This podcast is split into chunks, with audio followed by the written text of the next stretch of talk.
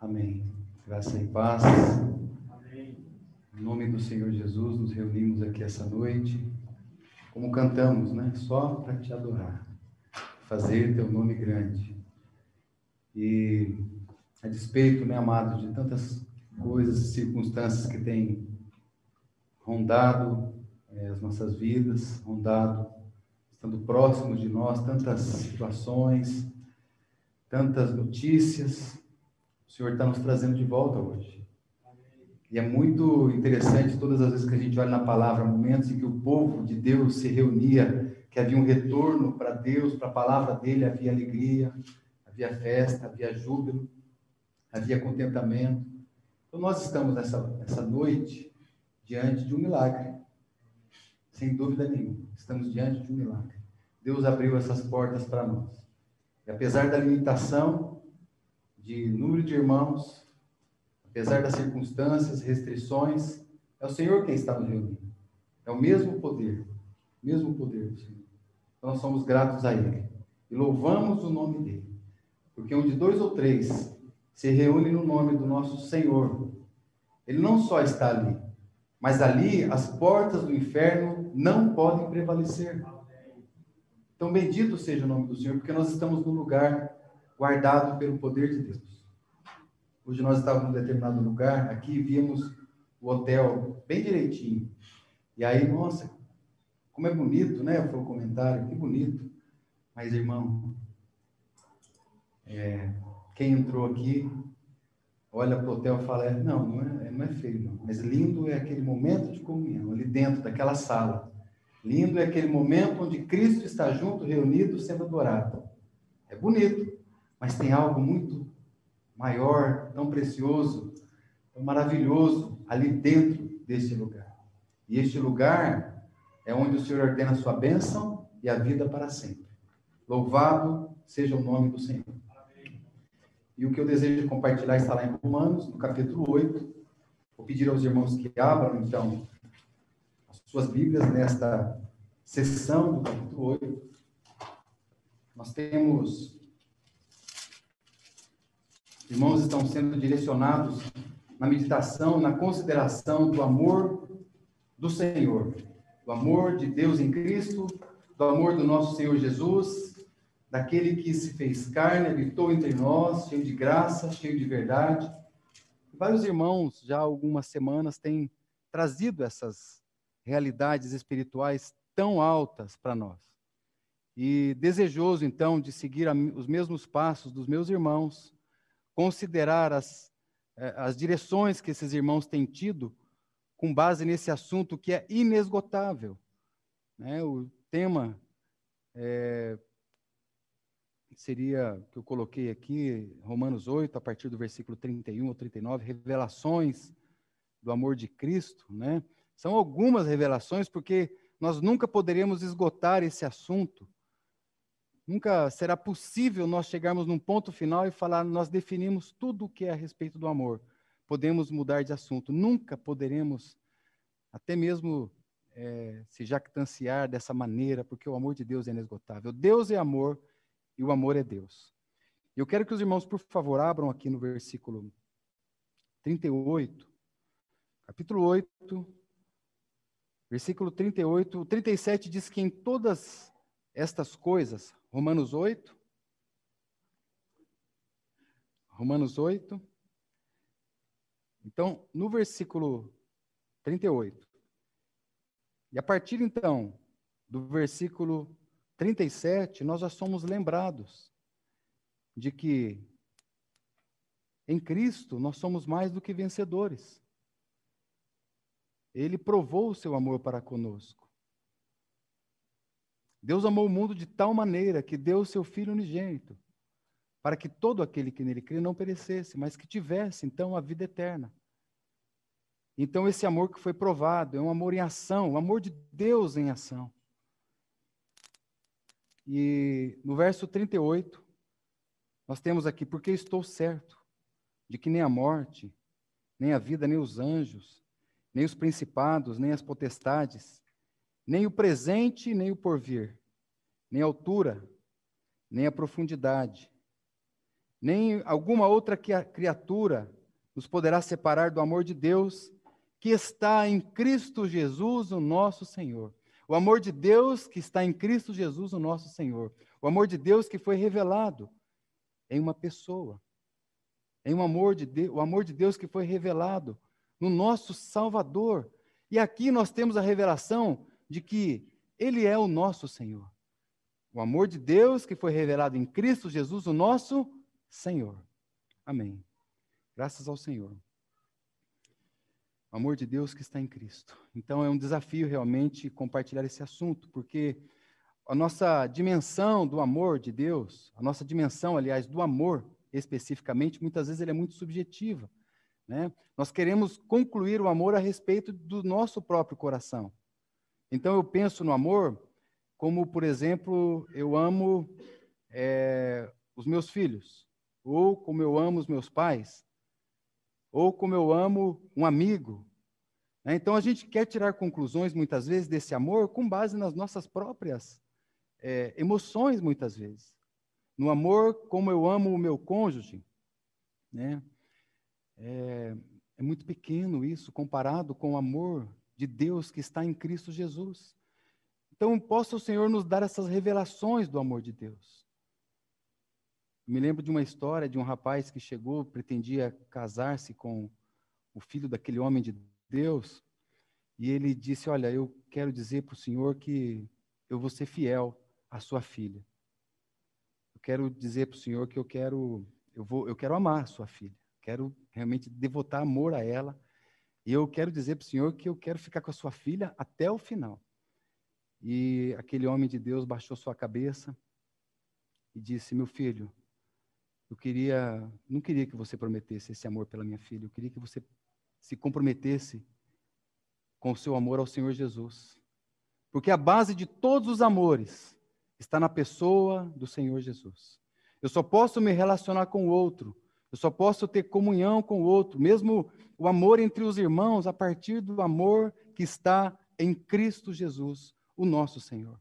Fora deste amor, são sentimentos, frivolidades, é, emoções efêmeras, não será mais do que isso.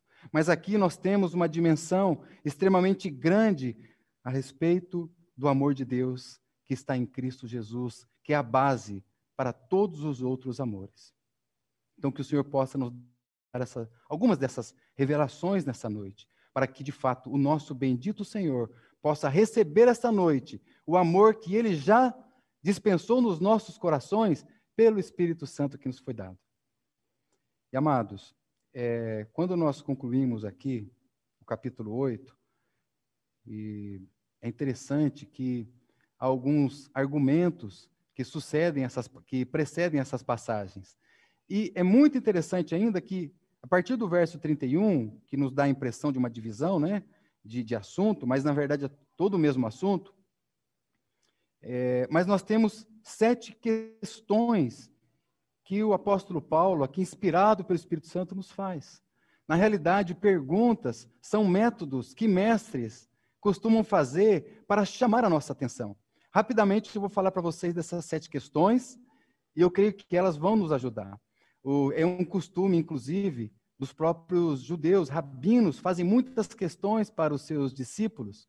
É, Jesus, algumas vezes, ele respondia uma pergunta com outra pergunta. Né? Como uma vez perguntaram para um rabino, né? Por que, que vocês têm o costume de responder uma pergunta fazendo uma outra pergunta? Aí o rabino disse: Você vê algum mal nisso? Né? Então, ou seja, ele já responde com uma outra pergunta. E isso nos faz pensar. Porque veja bem, aqui em, em, no versículo 31, olhe com atenção: que diremos, pois, à vista destas coisas? Irmãos, que coisas? O que, que ele está falando? Quando você termina o capítulo 7, né, eu quero ser rápido nisso também, você vai ver que ali é, a palavra de Deus está nos mostrando que o homem, ele sem o Espírito de Deus, ele não é absolutamente nada, que ele quer fazer um bem, mas ele mesmo não consegue, que ele é um miserável. Né? Mas quando começa, então, o capítulo 8, ele já começa agora, não há nenhuma condenação para os que estão em Cristo Jesus. Então aqui a gente já vê uma grande esperança. Então vai assimilando isso com aquele fato.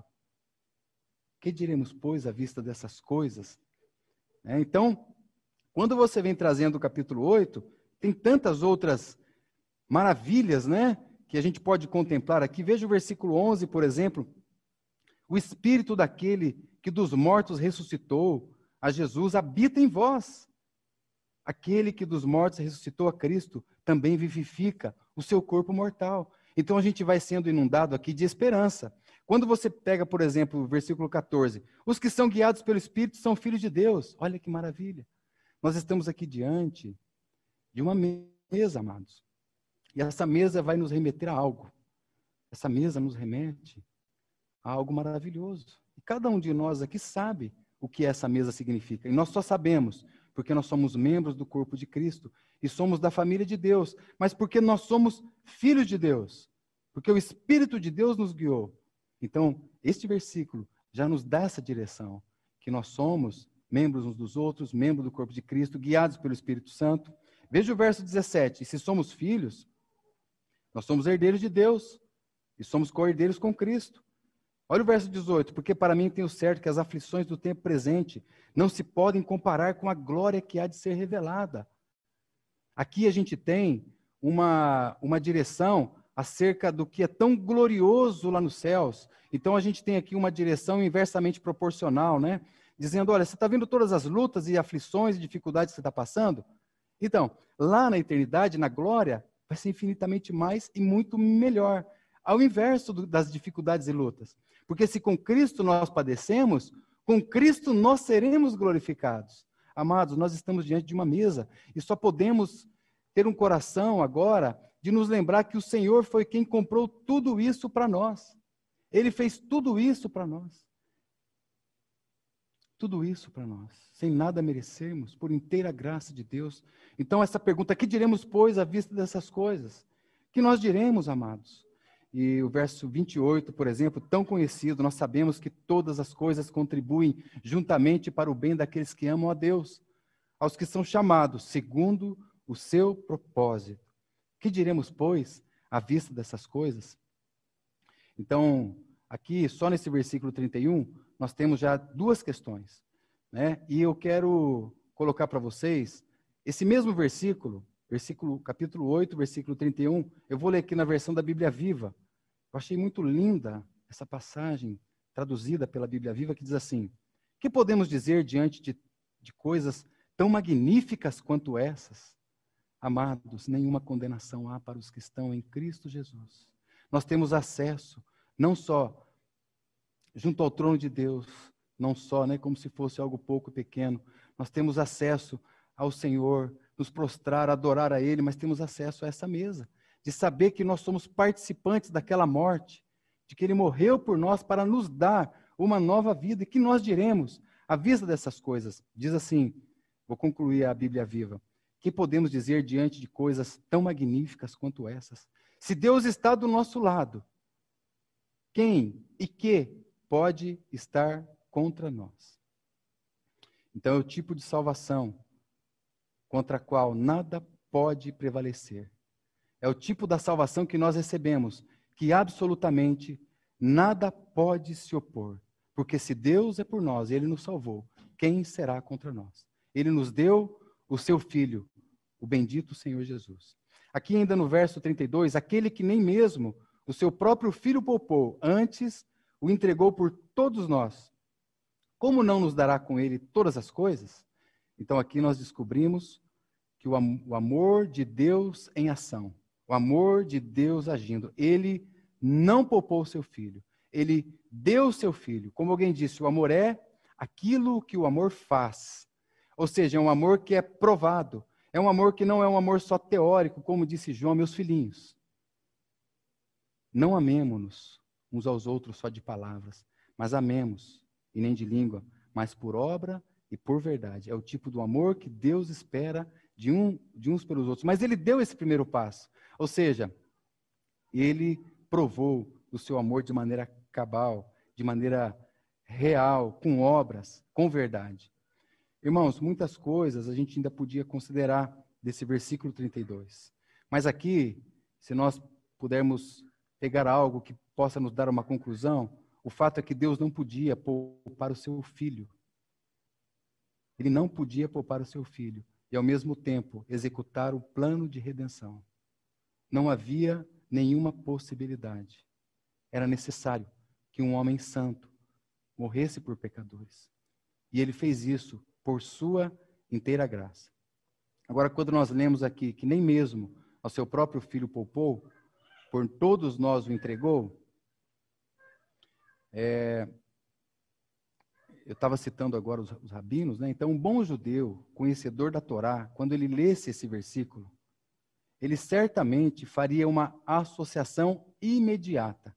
Imediatamente ele faria uma associação com a história de Abraão entregando o seu filho Isaac. Quando ele lesse, nem mesmo seu próprio filho poupou antes o entregou, ele imediatamente se lembraria de que havia uma sombra a respeito dessa realidade. Então nós temos aqui uma eficaz reverberação de algo que já havia acontecido no passado. Lógico, uma alusão que estava descrita de maneira muito clara lá na Septuaginta.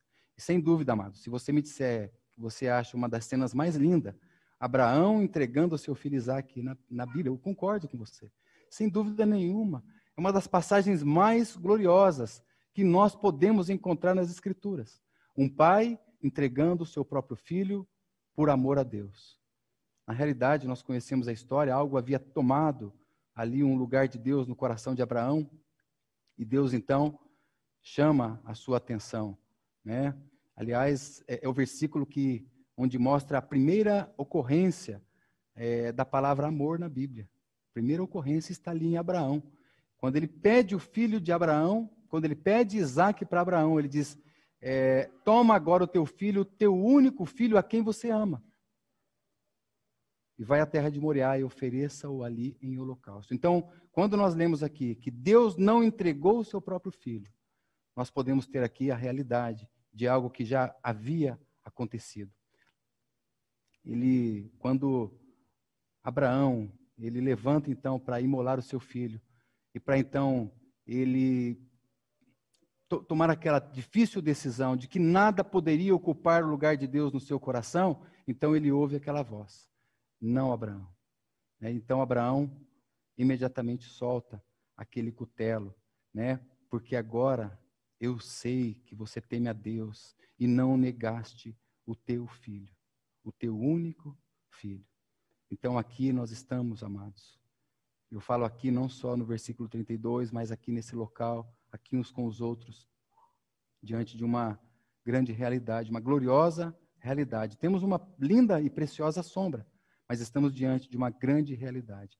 Abraão não podia mostrar o seu amor a Deus se não entregasse o seu filho. E da mesma maneira, Deus provou o seu amor por toda a humanidade, entregando o seu filho. Ele agiu da mesma forma, da mesma maneira, ele não podia, como eu disse, poupar o seu filho e ao mesmo tempo executar o plano de salvação em favor da humanidade. Nós podemos dizer que Deus nos ama e por isso ele não reteve o seu filho, o seu próprio filho, o seu único filho de nós. Nós, amados, nós recebemos a maior prova de amor. Recebemos a maior prova de amor, certamente Outros sinais de amor virão em consequência desse amor.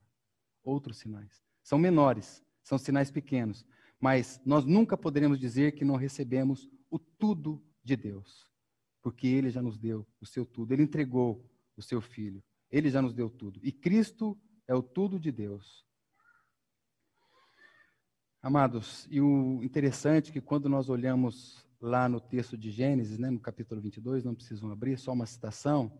Ali você vê algo não só relacionado com uma entrega voluntária, da parte de um homem entregando seu filho por amor ao Senhor.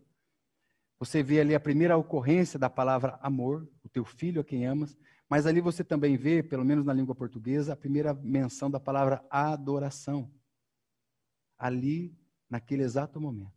Então, quando nós estamos aqui, né, quando ele é, quando ele diz ficai aqui, né, quando ele chega naquele local no Moriá, ele diz aos seus servos, né, aos seus moços, ficai aqui, eu e o moço iremos até lá e havendo adorado, tornaremos para vós. Então você vê a adoração relacionada com o ato de sacrifício.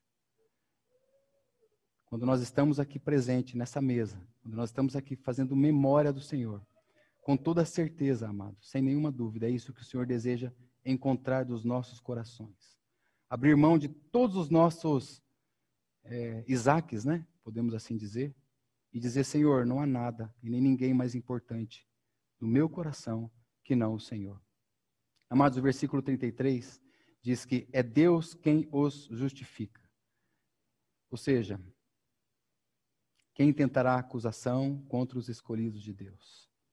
Então, é Deus quem os justifica. E esta palavra é suficiente para responder todas, toda e qualquer acusação. A lei nos acusa, é Deus quem nos justifica. A nossa consciência nos acusa, é Deus quem nos justifica. É o diabo com seus ardis, é, o acusador dos nossos irmãos, é Deus quem nos justifica. Nós somos justificados pela graça de Deus, justificados pela fé. Em outras palavras, amados, quando o Senhor nos absolve, ninguém pode nos condenar.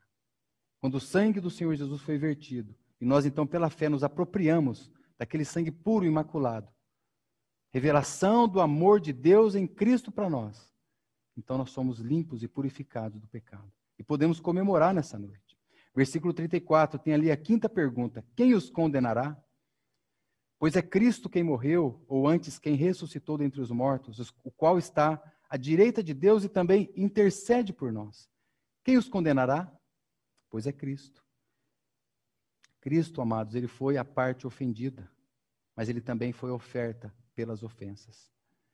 E nessas revelações do amor de Deus, o Senhor Jesus ele morreu, como diz o texto, ressuscitou e intercede por nós. Morreu, ressuscitou e intercede por nós. E ele morreu, ele pagou a nossa dívida com o mérito da sua morte. Ele fez o pagamento da fiança. É Cristo, o Salvador, o capaz e o suficiente. Ele morreu.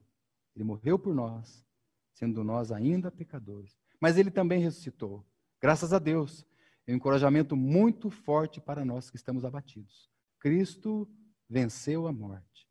É uma evidência, né? é uma prova convincente de que a justiça divina foi satisfeita pelo mérito da pessoa santa do Senhor Jesus. Ele ressuscitou dentre os mortos. Pois é Cristo quem morreu. Que grande prova de amor. Ele é um salvador, amados. Ele não é mais um condenador. Ele nunca, aliás, ele nunca foi um condenador. Ele é o nosso Salvador, ele não é um condenador. Foi ele quem morreu por cada um de nós. Ele fez expiação pelo nosso pecado. E ele ressuscitou para que nós tivéssemos então vida e vida com abundância. E agora, e agora nós vamos aqui na continuação do mesmo texto, né, que ele está intercedendo por nós. Então agora ele está à direita de Deus, participando da sua autoridade, apresentando intercessão contínua por nós. Tudo o que garante a nossa segurança. Ele intercede, ele atua em nosso favor. Ali, além dele ser o próprio juiz, ele também ali é o nosso advogado de defesa, porque ele intercede por nós. E para responder a todas as acusações por nós, para apelar por nós, para, o processo, para efetuar os processos eficazes, para nos representar, para apresentar as nossas petições. Nós somos réus, amados, éramos réus, mas agora somos justificados pela fé. Cristo é o nosso Senhor. Cristo é o nosso Salvador. Versículo 35, temos aqui as últimas duas perguntas. Quem nos separará do amor de Cristo? A tribulação, a fome, a angústia, a perseguição, a nudez, o perigo, a espada? Né? Então, nós vimos aqui que temos questões objetivas, né? questões que nós encontramos a resposta em Deus, questões subjetivas que muitas vezes nosso próprio coração, com a nossa consciência, responde, mas também temos questões com perguntas retóricas. Ou seja, quem nos separará do amor de Cristo? Alguém sabe a resposta? Quem nos separará do amor de Cristo? Ninguém. Ninguém nos separará do amor de Cristo. Absolutamente ninguém. porque o amor de Cristo é eterno, é infinito, é insondável, é incomparável. Os irmãos do passado, os irmãos puritanos, diziam que não há nada que nós possamos fazer para que o amor de Deus possa aumentar. Eles também diziam que não há nada que nós possamos fazer que o amor de Deus possa diminuir. Não há absolutamente nada. Porque a própria expressão, expressão de Deus é o seu amor. Será que as tribulações podem nos separar do amor de Deus? As angústias podem nos separar do amor de Deus? As dificuldades? Amados, como diz aqui o verso 37, né? Em Cristo nós somos mais do que vencedores. A palavra aqui é hiper, né? É super vencedores. Aqui você poderia é, é, traduzir como vocês são excessivamente vencedores por meio de Cristo, o nosso Senhor. Então não tem nada que possa nos separar do amor de Cristo. Todas as dificuldades são ocasiões imediatas para a manifestação do amor de Cristo. Os inimigos, amados, ele venceu. Ele venceu a morte, ele venceu o mal, ele venceu as trevas. A altura, Cristo está no mais alto e sublime trono desse universo e ele está lá sentado e intercede por cada um de nós. Será que a profundidade pode nos separar do amor de Deus? Ele esteve nas profundezas do inferno. Ele esteve nas profundezas da morte. Ele tomou as chaves da morte do inferno. Cristo é vencedor, amados. Ele venceu com o seu amor invencível. E eu quero concluir, voltando então para o verso 39. Vou ler o 37 também, 38 e 39. Mas em todas essas coisas somos mais do que vencedores por aquele que nos amou.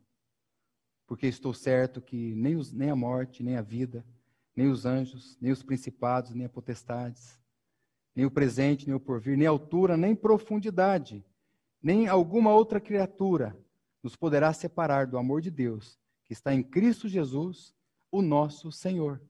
Então, se nós quiséssemos resumir tudo que nós acabamos de ler agora. Ele é o Senhor sobre a vida e sobre a morte. Afinal, Cristo foi crucificado e ressuscitou dos mortos.